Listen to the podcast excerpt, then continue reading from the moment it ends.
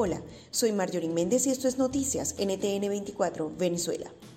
Ocho fallecidos y 862 nuevos contagios dejó el COVID-19 en el país este miércoles, o al menos eso indicó Jorge Rodríguez en el parte oficial.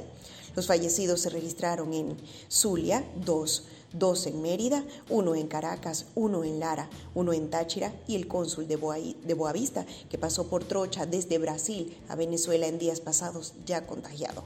Según el diputado José Manuel Olivares, la tasa de mortalidad de médicos en Venezuela es la más alta del continente, incluso más que Brasil, primer foco de contagios en América Latina. Este miércoles falleció otro profesional de la salud en Maracaibo, el nefrólogo Luis Zulbarán, con lo que se eleva a 38 el número de fallecidos. Olivares dijo que la mayoría de los hospitales no tienen equipos de bioseguridad, insumos ni medicamentos, lo que estaría comprometiendo la vida de los galenos.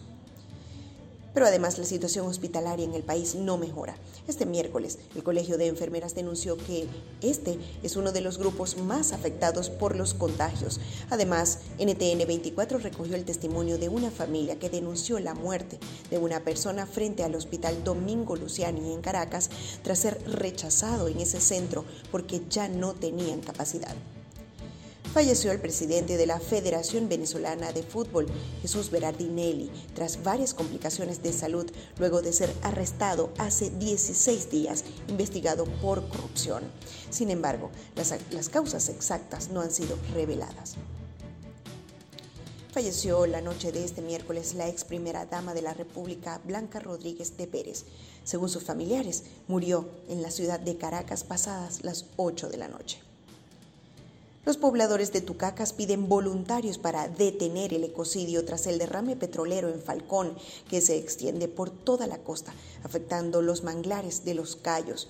Varios pescadores publicaron este miércoles las dolorosas imágenes de la mancha negra que cubre las playas falconianas. Si quieres recibir este boletín directamente, suscríbete a nuestro canal de Telegram NTN24VE.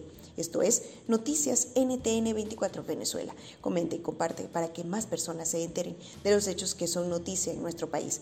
Más información en ntn24.com o en todas nuestras redes sociales. Nos despedimos. Quien tuvo el gusto de acompañarles, Marjorie Méndez, y en la edición, Elazar Marín. Ya sabes, quédate en casa y cuida de los tuyos. Feliz día.